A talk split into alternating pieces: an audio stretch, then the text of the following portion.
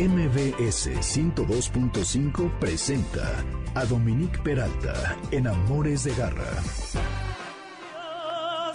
El rey de todo el mundo. Y tú que nunca fuiste capaz de perdonar. Y cruel y despiadado de todo te reías, hoy imploras cariño, aunque sea por piedad.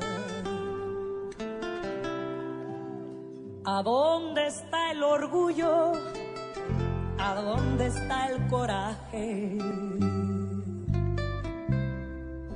Porque hoy que estás perdido, bendigas caridad.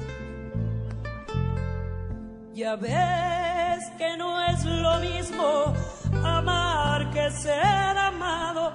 Hoy que estás acabado, qué lástima. ¡Ay, qué lástima! Septiembre, septiembre, el mes mexicano y bueno, de temblores y cosas así, pero exaltando la, la mexicaneidad.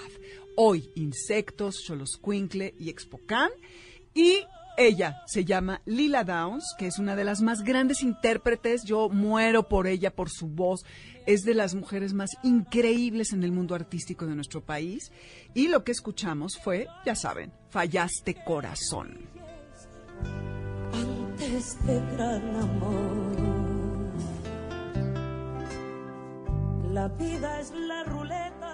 Para evitar que los perros se estresen cuando escuchan sonidos como los de los cohetes, es importante que lo hagamos un condicionamiento progresivo. ¿Qué significa eso? Que tú desde tu casa, desde que tienes a tu cachorro, puedes empezarle a poner grabaciones de cohetes mientras estás jugando con él, mientras le estás dando de comer, mientras está teniendo una buena experiencia, una experiencia agradable. Entonces con esto el perro lo que va a hacer va a ser que relacione cohetes con algo positivo, con algo agradable para él y no se va a espantar. Esa es solamente una aproximación. Cada caso puede ser diferente. Y estoy hablando desde si tienes un cachorro que vas moldeando, que vas improntando, que vas dándole una guía. Si ya es un adulto, pues tendría es verlo caso por caso. Pero siempre es importante que el perro dentro de su casa o dentro de su ambiente tenga un lugar en donde él se sienta seguro. Y pues entre más experiencias tenga, entre más ambientado esté a diferentes circunstancias, será mejor. Nota de garra. Pues parte de la mexicaneidad es la celebración y esta celebración conlleva los cohetes y por eso Luis Gómez, quien estuvo la semana pasada con nosotros, nos dejó este consejo para el manejo de nuestros animales en casa, porque viene el próximo fin de semana que se pone medio eh, pesadito. No sé si ustedes lo han notado, pero como que el ánimo no da ya desde el sexenio anterior para tanto cohete, según yo, como que no es tan fuerte como antes, pero sigue siendo molesto y, aquellos animales que tienen miedo, pues ojalá que les sirvan y al rato tenemos otros este, consejos para que escuchen. También quiero decir que esta semana tuvimos una pérdida tristísima. Eh, que fue Francisco Toledo, este gran artista, activista, con además un bestiario maravilloso, oaxaqueño. De veras creo que es de las eh, pérdidas más sensibles que el país va a tener como artista y como activista. Yo no sé qué va a pasar con Oaxaca sin él.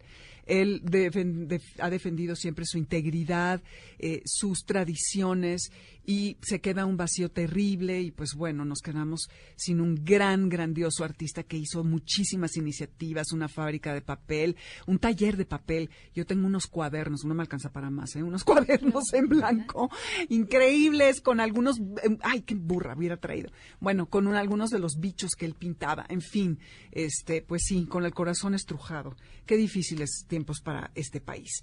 Pero bueno, con todo esto, vamos rapidísimo a dos cosas importantes que ocurrieron esta semana, que son el que el Senado aprobó una legislación eh, eh, para facultar al Congreso de la Unión a expedir la legislación en materia de protección y bienestar de los animales domésticos a partir del, del principio del trato digno y respetuoso. De acuerdo a datos y números que hay por allí circulando, que varían luego un poco, pero más o menos coinciden, México ocupa el tercer lugar en, mundial, ¿eh? así como en feminicidios, creo que somos, en Latinoamérica somos el primer lugar eh, mundial en maltrato animal somos el tercer lugar. Puras este, eh, lugares eh, muy tristes eh, que ocupamos, pero bueno, en estos conteos.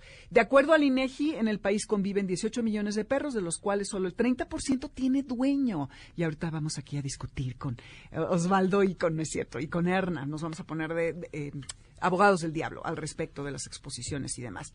Y aunque, em, mientras tanto, el resto se encuentra en las calles por abandono directo o resultado de la procreación de los animales desamparados.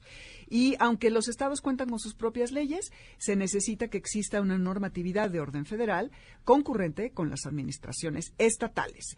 Esto está en el marco de la propuesta de la Ley de Bienestar Animal. El 21 vamos a tener un especial. Ya tuvimos la parte 1. Esa se va a poner bastante punk. Así que esténse eh, pendientes. Vienen varios activistas, abogados y estamos buscando a los, a los diputados que están proponiendo. Y otra nota lamentable.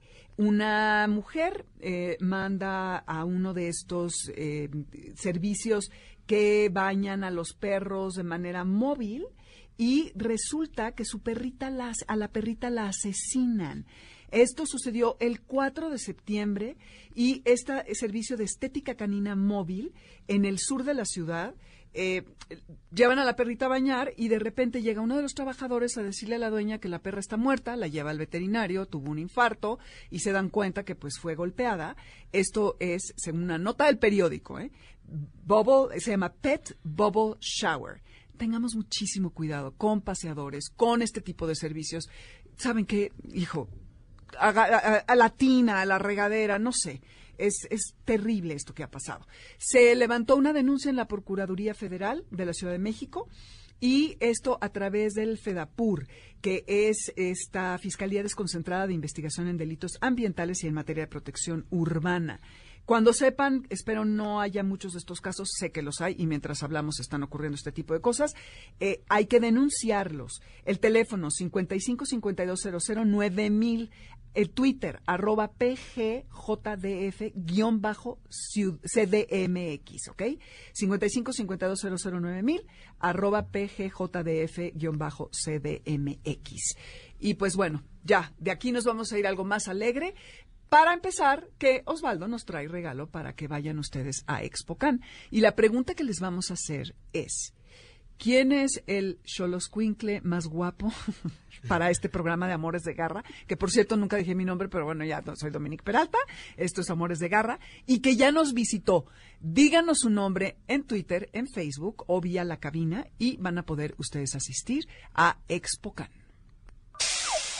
Caché de Garra. Entonces, ok. Ahora vamos con el tema de Osvaldo Alfaro, ahora sí, muy platicado, que están ustedes aquí. Eh, que Osvaldo es parte de la Federación Canófila y él eh, tiene muchísimos años de experiencia en, en, este tema. Estoy buscando tu semblanza, pero no sé dónde quedó porque se quedó en mi teléfono por allá. Creo que ya no, pero ahorita vemos, mi querido Osvaldo. Platícanos cuándo va a tener lugar el ExpoCan. ExpoCan tiene lugar desde, desde el día 13 al 22 de septiembre en el World Trade Center de la Ciudad de México en un horario de 10 de la mañana a 7 de la noche. ¿Y qué podemos ver allí? Bueno, van a ver muchas cosas, entre ellas van a ver los deportes caninos, las exhibiciones. ¿Qué son deportes caninos? Deportes caninos, obediencia, agilidad, perros de protección, porque luego la gente piensa que el perro de protección es el que está en las, en las tiendas cuidando. No, el perro de protección es un deporte canino que, bueno, que lo hacen ahí en, en, Expocan. El ring francés, van a ver los freebies dog, los, las olimpiadas en agua. Ándale, ajá. O sea, va a estar muy completo. Y esto es para el público en general. El público en general. Ok, perfecto, está buenísimo. Pueden ir con todos, con sus perros, sean ah, o no sean. sí, claro sean o no sean ¿eh? de, raza. Sí, sí. Ahí no discriminan, porque tengo entendido que en las exhibiciones no puede haber perros esterilizados. claro. Porque es una, exhibición de perros es para mejorar una raza canina. Entonces no pueden haber perros esterilizados. Claro. Para, para las exhibiciones caninas. para la para poder ir a concursar en lo que quieran, en deportes, eso, no importa la raza y no importa si son esterilizados. Ah, ok, ok. Puede ir cualquiera. Ah, perfecto. En temas de raza es donde no se puede. Sí, porque es un me- mejoramiento genético. Claro, que buscan eh, mantener el estándar de la, La raza, raza. altura, peso, pelaje, tamaño de la cabeza, cola, cuerpo, temperamento. Ento- eliminar enfermedades genéticas, es. como la displasia de cadera. Así es, el pastor alemán. Oye, pero no es a raíz de estas exposiciones que hicieron al pastor americano y que le fueron bajando la cadera y el pobre animal Eh, ya quedó. Creo que ya no hay pastores sin displasia. No, pastores alemanes. mira, e- eso es un tema ¿Mito? un poquito complicado. Sí. Porque eh, pastores alemanes más existe uno, el pastor alemán. Claro. Las, las variedades que le ponen, que el americano, que eso, pues ya es eh, indistinto, porque ese pastor dicen que o se cree que es de los Estados Unidos, que lo crearon allá y que lo fueron modificando a- al gusto de, de los criadores americanos. Pero el pastor alemán nada más hay una raza y es la alemana. Ya, ok, eso es una muy buena aclaración.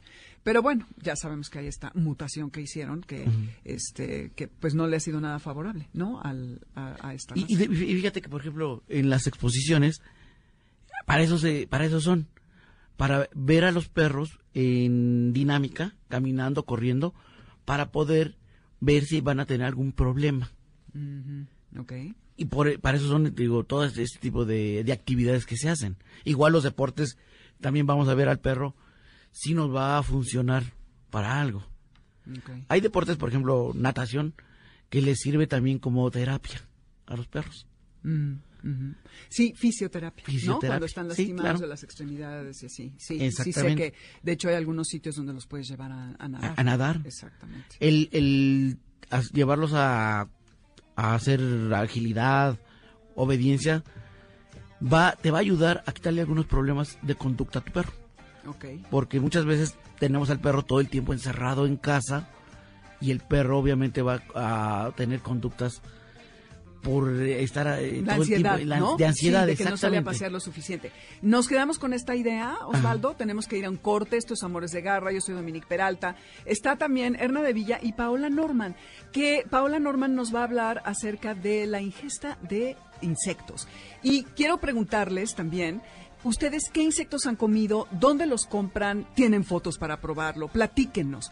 Y ahorita vamos a hablar un poco más al respecto. No se vayan, no está muy largo este corte, yo espero. Y esto que están escuchando, aunque no lo crean, son unas inglesas que se echaron sus buenos tequilas y que sacan esta cosa buenísima que es una mezcla entre cumbia y punk y yo qué sé, y que se llama Bichas. Así que súbanle que volvemos ahorita.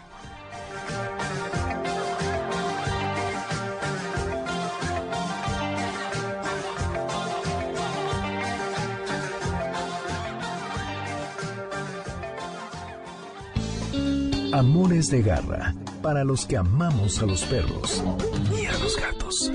En un momento regresamos. ¡Suelta! Regresamos. Latina, no te pongas triste, solo mire el cielo. Si la noche se cubre de estrellas, ya nosotros pasamos el duelo. Si la noche se cubre de estrellas y a nosotros calmamos la pena. No te pongas triste. Esto es Amores de Garra, yo soy Dominique Peralta, están en el 102.5 FM y qué tal oyen a Natalia Lafourcade con Carlos Rivera y esto que se llama Mexicana Hermosa en pleno mes de la celebración, exaltación de la mexicaneidad. Aquí andamos, pues. Estamos recibiendo sus llamadas y estamos también recibiendo en redes sus peticiones para los boletos que Osvaldo Alfaro, muy amablemente de la Federación Canófila Mexicana, nos está regalando para, ¿qué dijiste? ¿Del 13 al 20? Del 13 Del al 13 20 al- al 22. Al 22 de septiembre puedan ir a Expocan, en donde van a eh, poder ver todo tipo de razas y actividades como este búsqueda y rastreo. Eh, la- los perros del ejército, eh, eh, de la Policía Federal van a estar, pero también hay algo importante, va a haber ferias de adopción. Ah, también, también no crean que no sé que todo es nada más Razas puras No, también va a haber ferias de adopción ahí. hay este instituciones que, que quieren ir a, a llevar a sus perros para que sean adoptados. adoptados. Claro, porque ya tienes cautivo ahí a la audiencia. Entonces, Exactamente. Entonces, hay una gama de cosas que va a haber. También va a haber eh, eh, cursos de estética canina abiertos al ¿Y público, gratuito. público? ah, ¿de veras? Sí. ¿Puedo tomar ese curso? Pueden tomarlo. Para que ya no lleven a sus perros ni los manden a estos servicios de estética móvil ¿eh? y los arriesguen. Y va a haber concursos también de estética. O sea, la- Ajá. a, las, a los que se dedican a esto pueden inscribirse a, os- al correo oswaldo.alfaro arroba fcm.mx. Ok, perfecto. Hay que inscribirse al concurso y a los cursos de estética. De Son gratuitos, ¿eh? Ok, ah, pues eso ya vayan anotando. Nos tienen que decir el nombre del Choloscuincle, Cho- Choloscuincle de la Unidad Canina de la Policía Federal que vino a visitarnos y que está regalado. Ahorita ya en redes seguramente está la foto de Osvaldo eh, entregándoselo a la Unidad Canina. Ya nos están llamando, muchas gracias.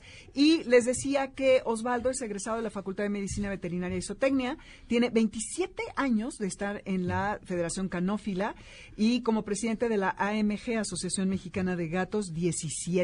Fundador del Comité Nacional de Perros de Rescate y Trabajo, así que sabe de lo que habla cuando dice que estos no son no es cualquier perro.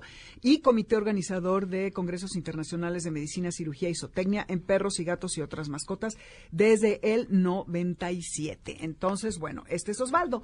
Y también está aquí Erna de Villa que es eh, médico veterinario y zootecnia con grado de maestría, miembro de la Federación Canófila Mexicana desde el 80, criadora de perros Xoloscuincle y tiempo atrás de afganos. Qué diferencia, uno con muchísimo pelo y otro sin pelo. Erna, qué bárbara. Por más de 27 años trabajó en la industria farmacéutica veterinaria y actualmente funge como doce- docente de asignatura en la UVM impartiendo clases de clínica y zootecnia de perros y gatos 1 y farmacología además. Xolotl viene de lo que es monstruo, deforme, eh, no sé qué, eh, esclavo, bufón. Bueno, lo que pasa Lo ideal sería que nuestros perros no tengan nunca un problema de conducta. Si él ya lo tiene, en este caso las fobias de los, de- hacia los cohetes, hacia los fuegos artificiales, podemos junto con un etólogo, un médico veterinario especializado en etología, enseñarle que los fuegos artificiales no son tan malos. Y lo que hacemos durante esta terapia es poner el sonido muy parecido a lo que sucede en la vida real, pero bajito.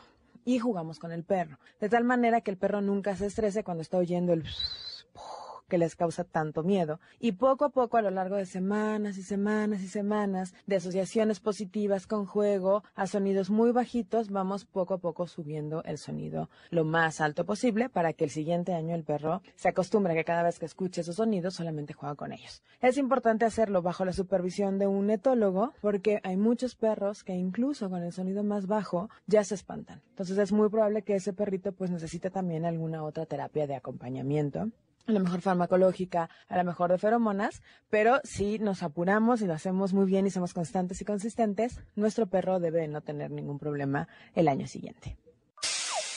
Caché de garra. Bueno, aquí yo me confundí, ustedes me van a disculpar, pero aquí estamos entonces. Erna de Villa nos iba a empezar a hablar acerca de Xoloscuincle, que Xolotl significa, según tengo entendido, deforme, extraño, monstruo, y, y squin- bueno, e Squinkle, perro, ¿no? ¿De dónde te viene esta afición, Erna, para eh, criar cholos?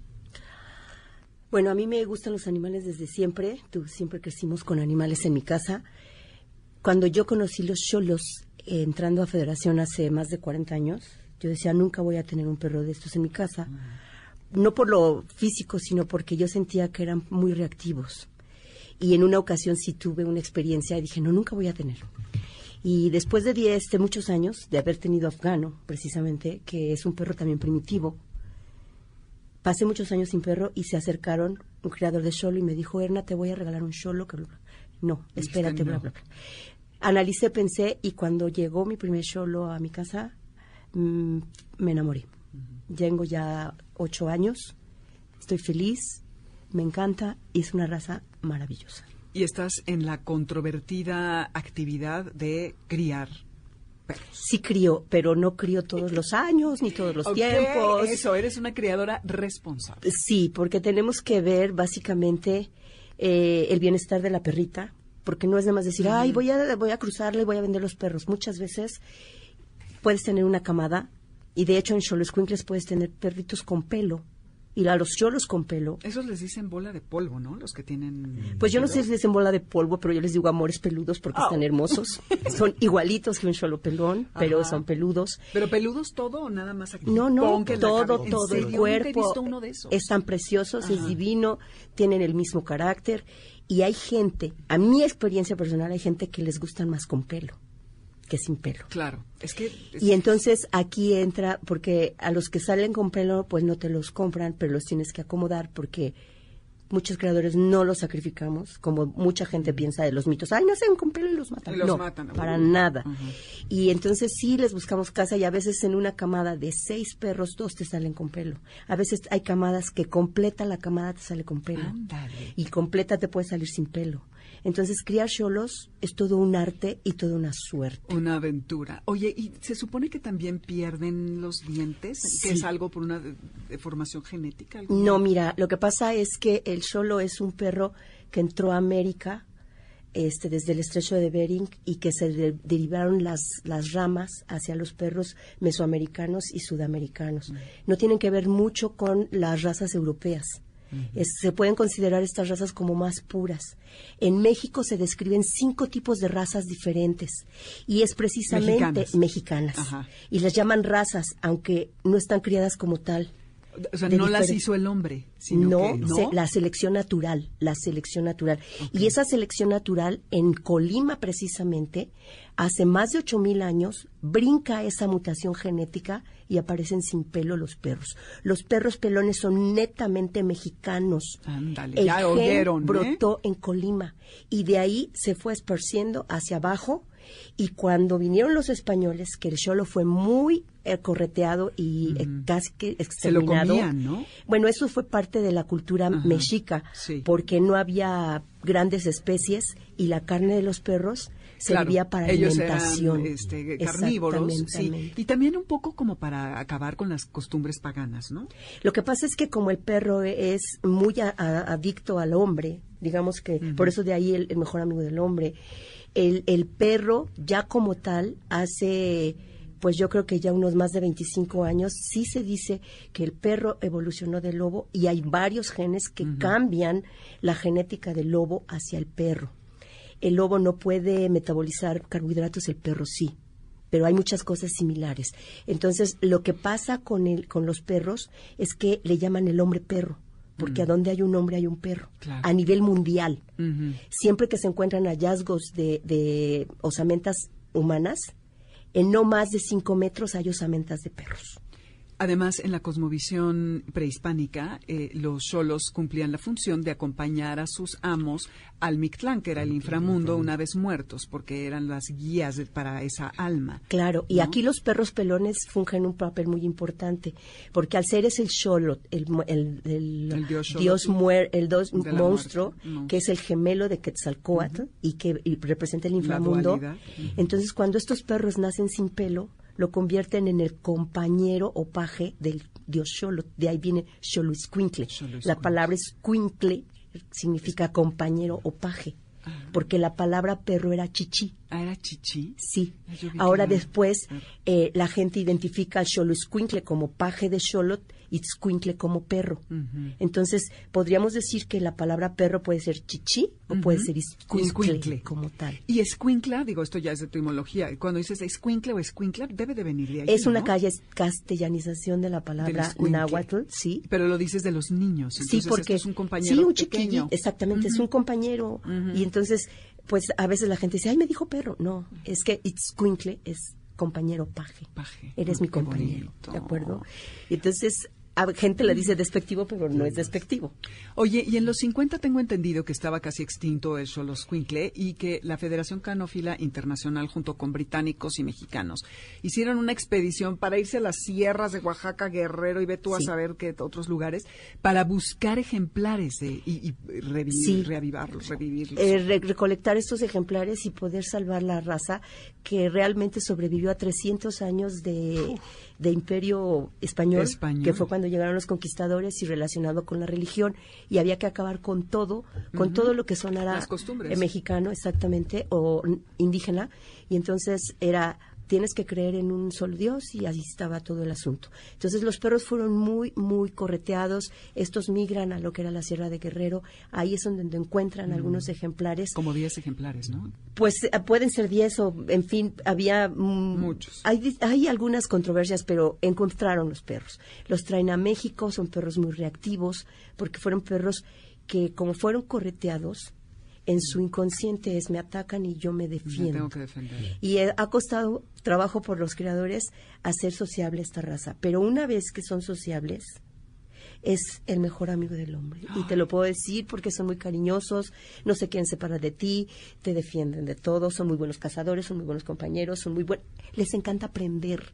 Este, la verdad es que ustedes cuando vean al perro más hermoso del mundo, que es Dante, Que es Dante. Ya que le está soplamos entrenado, que para está que vayan a la Expo Cansi. Y, y a mí me encanta porque yo tengo un macho también que está entrenado y les encanta aprender. Son muy curiosos Fíjate y que les encanta. yo pensaba que eran tontos. Tengo una amiga que No. tenía dos cholos y me decía, no, es que este es más bruto, son No. brutísimos. Y conocí a Dante, vino aquí a la cabina, bueno, hemos paseado con él por todos lados, y él es perro de aproximación. Sí. Entonces, no obtuve la respuesta así directa de es que no le da para más, porque es un perro de relaciones públicas, ¿no? Que, eh, que establece empatía con la gente para acercarse a la policía. Y, y bueno, pero lo que lo vi, porque es un cachorrito casi todavía, es que quiere galletas todo el tiempo. Lo amo, Dante. Ay, es que Ven, los cholos Dante. comen todo. Todo, sí. Lombrices, bueno, galletas de perro, ¿eh? Galletas de perro. Lombrices, insectos, moscas, todos esos comen muy, muy- Oye, muy- y de los cuidados, Erna, ¿qué peculiaridades hay que Mira, observar con ellos? eh, s- son perritos que ellos no piensan que se van a lastimar, salen, corren y cuando regresan con toda la piel lacerada, pues igual los alivias. De chicos tienen problemas de acné, que Acné. acné, por- porque tienen sus glándulas sebáceas que se pueden impactar y se pueden infectar. El- los perros tienen un pH neutro que favorece el crecimiento bacterial. Y entonces lo que nosotros requerimos con esta raza es bañarlos por lo menos cada 15 días, como cualquier persona, con un sacatito, y hacer una esfoliación cada cinco semanas. Yo había empezado haciendo esfoliación cada 15, pero después el tiempo me ha dicho que Cada cada, Cinco semanas. semanas. ¿Y exfoliación con qué? ¿Con carbón reactivo y esas cosas? No sé, Ay, ¿no? sí, con azúcar, aguacate, miel de abeja. Eh, este, sal ¿no gruesa sabes? con miel y... Sí. ah, ¿De esas? La sal gruesa sirve para hidratar la piel y el azúcar sirve para suavizar la piel. O sea, Ah. Ay, ya venga, diferentes.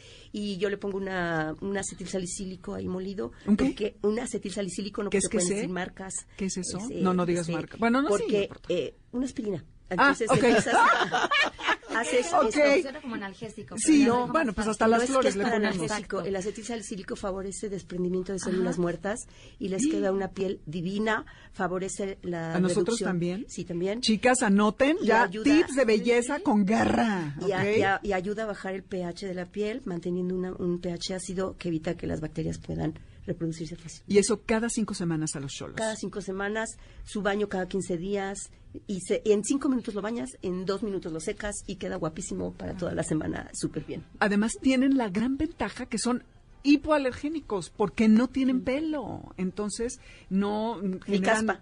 Exacto, estos sí, y más mexicano que el Xoloscuincle, la neta es que yo creo que no hay. Vamos a ir a un corte, seguimos aquí, estamos dando estos pases, bueno, yo no, pero Osvaldo amablemente para Expocan. Ya le soplamos el nombre del Xoloscuincle más guapo del mundo mundial que ha venido a esta cabina. Regresamos con Paula Norman y nos estamos yendo con esta maravilla que es el Guapango de Moncayo, dirigido, Erna le está dando algo, por Carlos Miguel Prieto. Yo me callo, es la Orquesta Sinfónica de Frankfurt. Esto es Amores de Garra, yo soy Dominique Peralta y volvemos con Paula Norman.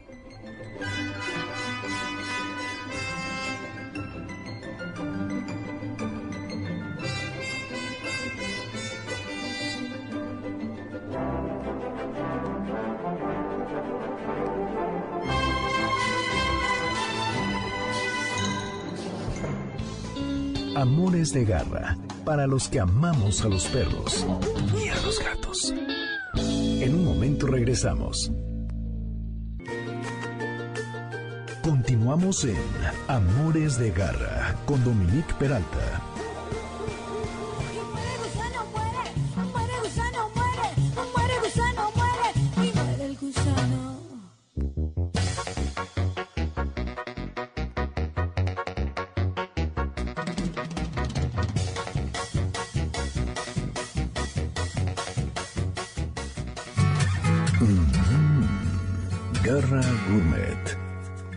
No se pueden quejar ¿eh? de chile de atole y de manteca, desde Moncayo hasta Natalia Lafourcade, hasta Lila Downs. Y esto, que está increíble, por favor vean los videos, es que se carcajean. Hay 27 versiones de esta canción. ¿Cómo se mata el gusano? Se presta para albures, ya lo sé, tiene que... Eh, ok, sí, sí. Y ella es Samantha Montemayor. Les iba a poner a los sucesores del norte, pero ya no tenemos tiempo. Entonces, en cabina 5166125, WhatsApp 5529184582, Dominique Peralt, Amores Garra, Twitter, Amores de Garra, Instagram y Facebook, y estamos en mbsnoticias.com. Paola Norman, que la conozco hace muchos años, es una chava que ha hecho muchísimas cosas y sigue haciendo, relacionista y estratega, epicurista por profesión, epicuria por convicción y cronista gastronómica por oficio, entre muchas otras cosas. Hoy vienes, Paola, gracias por estar con nosotros. Gracias a ti, Dominique. Bienvenida. Sigan, cuéntenos qué insectos comen, eh, dónde los compran, cómo los comen. Y eh, de lo que vamos a hablar es de la entomofagia, que es una gran fuente de nutrientes y que podría, según la FAO, ser la solución a la alimentación del futuro. Que ellos, este organismo de las Naciones Unidas, lleva años promoviendo este tipo de alimentación y, según la FAO, eh, la agricultura, el 26% de la superficie seca del planeta se dedica a pastos para el ganado. 33% de las tierras cultivables producen cosechas para la ganadería, actividad responsable del 18% de las emisiones de gases de efecto invernadero. Entonces, prescindir de más bosques para abrir espacio a la agricultura aumentará el problema del cambio climático.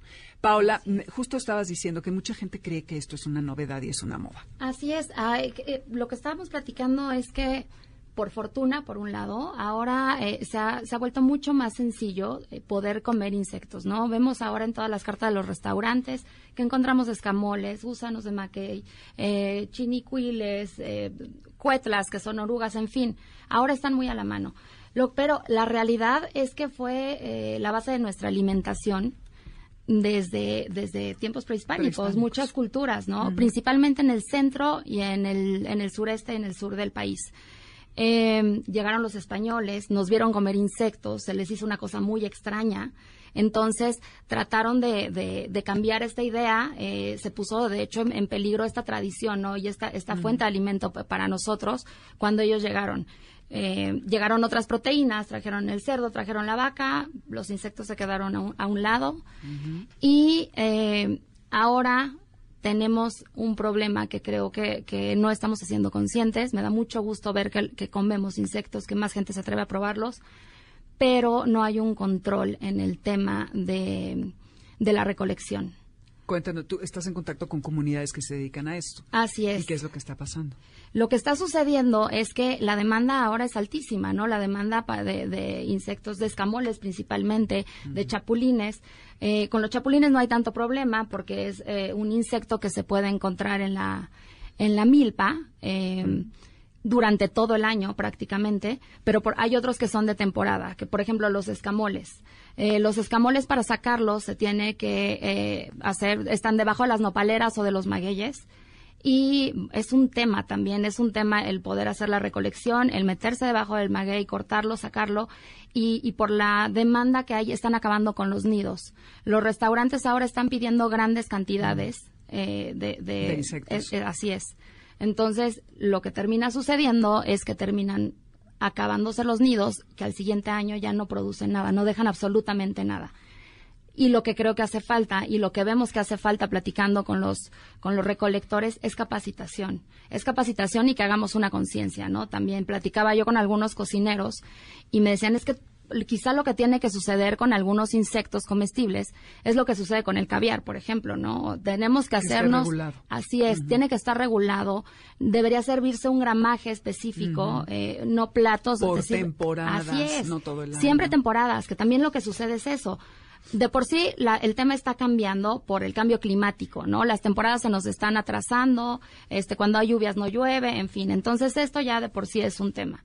Eh, después de, aparte de esto que está sucediendo con, con, el cambio climático, lo que hacen los restaurantes es que eh, cuando, cuando empieza a haber este tipo de insectos, pues lo piden por cantidades enormes, ¿no? Y obviamente los recolectores, pues es su fuente de ingresos. Claro. Y se tratan deben de pagar bien, ¿no? Me así imagino, es. claro. Sí, sí. eh, no de tanto hecho, como al restaurante le pagan, pero Así ya es. vamos al Sí, consumo así es. justo.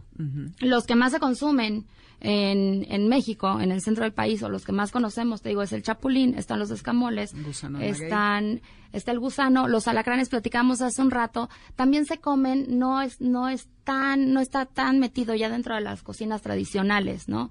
Como lo están algunos otros. Eh, hay chinches de campo que también Oh. se comen, que son los cocopaches que se comen en. Puebla, por ejemplo, que son muy ricos. Y lo mismo, lo que está sucediendo es que entre el, entre el cambio climático y, Y la entre la cuestión de recolección la demanda, irresponsable. Decías, Osvaldo, que tú has comprado en el mercado de San Juan, De San Juan, alacranes. alacrán. Ándale. Y es muy rico, por Sí. cierto. Por cierto, ¿tú, Erna, has consumido? No. ¿No? Ok. Yo Y hormigas todavía también. este, como Hormigas. más Hormigas semillas y chicatanas. vegetales, sí como carne, pero los insectos todavía no forman parte de mi de tu menú. Pues vete este, programando. Pues fíjense que la Universidad de Wageningen, no sé cómo se pronuncie, tiene una lista que incluye 2.111 especies comestibles de insectos. La vamos a subir ahora para que la vean quien quiera. Sugiero que la estudien y empiecen a ver qué se les va antojando, mis queridos garra porque ese es nuestro futuro a cómo vamos, pero como vamos yo creo que ya no vamos a comer nada. Y contiene sobre todo orugas, escarabajos, hormigas, grillos, avispas, abejas, langostas, no las del mar, ¿eh? Ya saben esas que, las plagas de la Biblia y todo eso. Exacto. Saltamontes. Y prepárense. Moscas, ¿ok?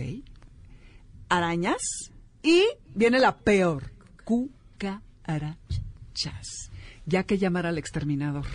¿Qué tal? Está cañón. A ver, Sal, nos está, nos habló Aida García, eh, muchas gracias para felicitar el programa, gracias. Y Andrea Escobar, que ha comido, Andrea, te mando un besote. Chapulín, escamoles, gusanos de maguey. Eres muy de avanzada, querida, te te felicito.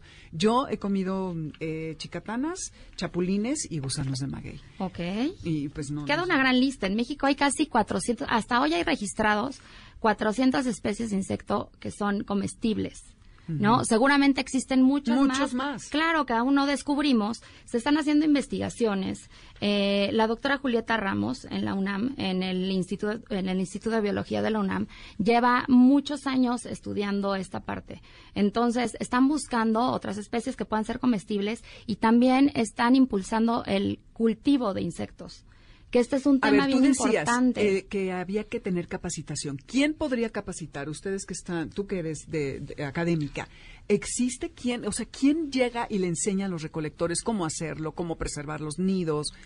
¿Cómo se hace? que yo sepa, no sé si lo haya, pero yo creo que los más calificados serían los biólogos con directiva a la, a la entomología. Porque ellos tienen que conocer toda esa biología y toda la técnica zoológica que representa tanto el cultivo, reproducción, recolección, Ciclos de preservación, vida, de reproducción, Sí, todo sí. eso. Ajá. cambiar esta idea de que el comercio no solo se basa en la recolección, sino en el cultivo. Ya eh, en el Instituto de Biología ya se implementó una técnica para sembrar nidos de, de escamoles y también para el sembrado de gusanos de maguey. Y esto ya se está, ya se puso a la venta en la incubadora de empresas de la UNAM. Ay, Aquí lo que ha pasado es que no hay conocimiento de ello. No hay difusión. No lo hay. Entonces, hasta, hasta donde yo me quedé, hasta donde lo platicamos, nadie se había acercado con este interés. Y creo que eso es muy importante, que se acerquen al Instituto eh, de Biología de la UNAM, eh, que buscan a la doctora Julieta Ramos, que ella siempre está muy, muy dispuesta, y yo creo que ellos mismos pueden capacitar. Ahora, yo hace unos meses estuve con, un, con una persona que comercializa el escamol, eh, tiene un tío biólogo y el trabajo que están haciendo es bien bonito, porque no solamente están apoyando a los recolectores para pagarles el precio justo, sino que también los están capacitando. Eso está increíble, ¿no? sí, porque aparte es el futuro. Así ¿no? es. Y leía que, por ejemplo, los, eh, bueno, que es una gran fuente de proteínas, de ácidos grasos insatu- insta- insaturados, Así aminoácidos y vitaminas, con muchísimo hierro y otros minerales. Pero que, por ejemplo, cua- para que un, un platito de chapulines tenga la proteína para que sustituya una pechuga de Ajá. pollo, tienes que darles granos. Entonces, ¿qué onda? Pueden, no, pueden estar en su, en su ambiente, eh, comiendo lo que comen en la milpa. Pero Es para que, por ejemplo, producirlos ah, sí, masivamente. claro, sí, sí, sí, Ajá. sí. Que a final de cuentas no es complicado porque generalmente están en la milpa. ¿no? Entonces es, es este no es una labor tan difícil, más bien lo que falta es esta, esta comunicación. Por ejemplo, 100 gramos de carne tienen entre 54 y 57% de proteína y 100 de chapulines tienen entre 62 y 75% de proteína, ¿no? Entonces sí puede ser una gran fuente. Y aquí el tema, hay mucha gente que a lo mejor no está acostumbrada a comer los insectos como tal, que les da cosa, que aquí todo va mucho más allá. En Estados Unidos ya están muy interesados en producir harinas, ya hay barritas energéticas, hay muchas maneras de aprovechar la proteína de los insectos. Y es lo que en México debería suceder, ¿no? Más que encontrarlo, y te digo, me da mucho gusto encontrarlo en las mesas de los restaurantes, en el mercado de San Juan y demás, pero creo que este otro tema es donde, donde deberíamos de, clavarnos de más. Tratar de clavarnos, así es. Y también leía que es muy importante ver cómo los comes, que sobre todo fritos es lo mejor, porque molidos o que, se sequen al sol, hay más eh, probabilidad de que eh, tengan parásitos. Entonces, también hay un tema de higiene, de manejo de los insectos que hay que empezar, pues bueno, a, a, ver. Y que vean dónde y cómo compran sus insectos. Tú decías eh, que en, en, San Juan, ¿no? Los alacranes, todo esto. Las hormigas. Las hormigas. Una persona, además de San Juan, tienes otro... No. Puebleando. Ah, La verdad, mira, Hidalgo, Puebla, o sea, que nos quede cerca Hidalgo, Puebla, Tlaxcala. O sea, es sencillo. Lo único es comunicar las temporalidades. O sea, de verdad, creo que en eso nos falta difusión. ¿Tú sabes ahorita que es de temporada? Ahorita, por ejemplo, eh, ahorita, ahorita está rarísimo porque ahorita hay escamoles, ¿no? Y escamoles tuvo que haber habido en marzo, abril, por ahí. Este, por aquí traigo algunos datos que se los voy a poner en las redes sociales, como de las temporalidades. De hecho, quiero hacer una infografía o algo para que no consumamos eh, insectos. Fuera de temporada. Exactamente. Exacto. Exacto, porque hay unos que sí se encuentran, pero es lo mismo, es lo que sucede con las vedas, ¿no? Debería de haber, eh, estar reglamentado de alguna manera para no, para no extraerlos antes de, de, tiempo. Ok, Paula, ¿dónde te encontramos? En Instagram y Twitter como arroba Paola Norman y eh, en la, igual Instagram y Twitter arroba epicuristasmx. Ok, ¿y a ti Osvaldo? En la página de FCM fcm.mx. Ok. ¿Y tu correo para Mi los correo que quieran? Oswaldo con W punto alfaro arroba fcm.mx. Ok, perfecto. Yo les quiero dar un mensaje rápido antes. Claro. Expocan es un evento para la familia, para que lleven a los niños, para que vaya toda la familia y conviva y con los perros y con todo lo que hay ahí. Pero algo importante es que no adquieran perros por adquirir. ¿Qué tipo de perro quieren según su estilo de vida? Su estilo de vida, según su economía, porque acuérdense que los perros comen, hay que llevarlos al veterinario, hay que hacerles limpieza, todo, estilismo, todo. Entonces, no adquieran perros por adquirir. El perro es un ser vivo que siente y hay que darle tiempo, cariño, espacio. Exacto. Entonces, yo creo que primero acérquese con la gente que sabe, con veterinarios, que les explique cómo son las razas, si quieren de raza, si quieren un perro, también adoptar un perro, también tienen que estar muy seguros de adoptar un perro. O sea, no es nada más de tener un, animalito en casa. ¿eh? Así es. yo diría que no fuera un impulso, porque vemos el cachorrito, te gusta, te enterneces, lo quiero llevar, lo adoptas, incluso a veces un perrito de los que están en adopción lo adoptas y a la semana te das cuenta que hace popó, que hace pipí, que necesitas darle de comer. Que destruye los cables. Lo primero que tenemos que pensar es no, no adquirirlo, ya sea por adopción o por compra, por impulso, porque me encantan los animales. Segundo es cuánto tiempo le vas a dar. No solamente es el dinero, es el tiempo, que le vas a dar. Sí, para que el animal no esté, como decía Osvaldo, ansioso en la casa destruyendo todo, porque no tiene... es cuando vienen los problemas de, comportamiento. de comportamiento y después terminan en la calle. En la calle, exacto. Quería hacer como una polémica aquí de las exhibiciones de perros versus la adopción, pero ya no, no, no dio tiempo, pero vamos a hacer una mesa de eso, este, porque es muy interesante y van a venir ustedes para que hablen del tema. Oye, Yerna, ¿quién puede, quién debe tener un solo y quién no debe tener un solo? A tu desde tu punto de vista? Mira, mi tío, un, tío que quiero mucho, mi tío Maximiliano, decía que todo mexicano debe tener un perro mexicano. Quiero a Dante, ya. Sí, pero yo creo que esto es cuestión, si te gusta el, pelo, pues yo tuve perros con mucho pelo, Cuando yo tuve el primer solo dije, me encantan los cholos y yo creo que la, el animal de compañía que tú quieras tener tenga plumas, escamas, pelos, que no lo tenga, es que te llene, que digas, es yo soy de aquí. Y uno dice, yo soy de aquí. Yo tuve el contacto de poder tener este hermanos que tenían otras razas y decían, no, yo esta raza no, esta raza no. Y al final, después de todo, dije, sí, yo soy de aquí tengo cinco solos, estoy fascinada. Cinco solos. Sí, estoy muy contenta. Mandé a mi macho a obediencia, aprendió muy bien. Y no, yo soy pro solo y me encantan los solos. ¿Y dónde te pueden contactar ahora que ya a muchos, este, hasta a Paola se le antojó un solo en vez bueno, de Bueno, lo que pasa es que yo, en, el caso del Facebook, pues sí, tengo Facebook, pero... ¿Tienes Facebook? No lo consulto mucho. Mi correo electrónico es em de villa l arroba hotmail.com. Uh, se los vamos a poner en la red porque está, este, bueno, no está difícil, pero sí, porque es Erna de Villa, ¿ok?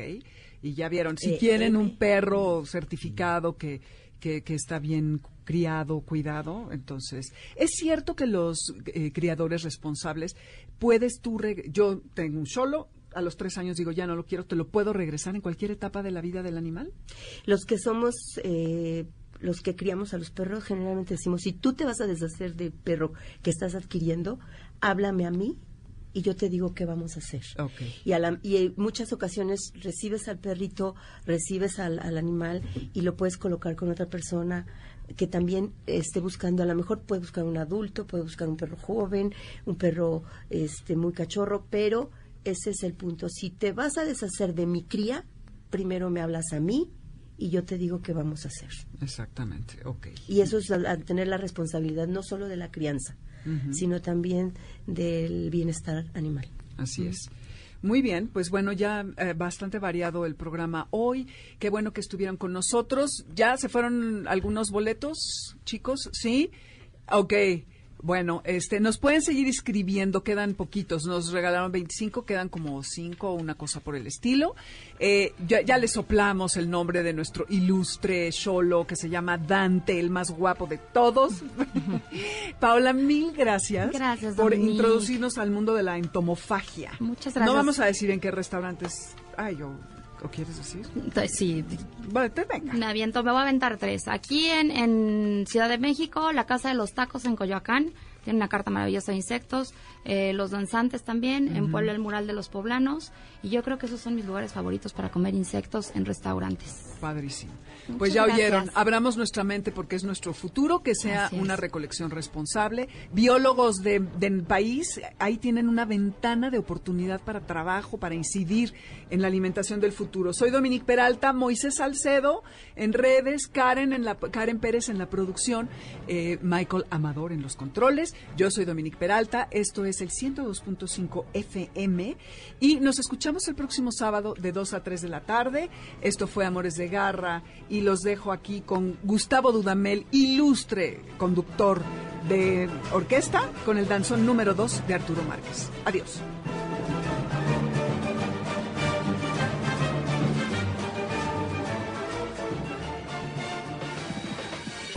MBS 102.5 presentó Amores de Garra con Dominique Peralta. Te esperamos el siguiente sábado a las 2 de la tarde por MBS 102.5.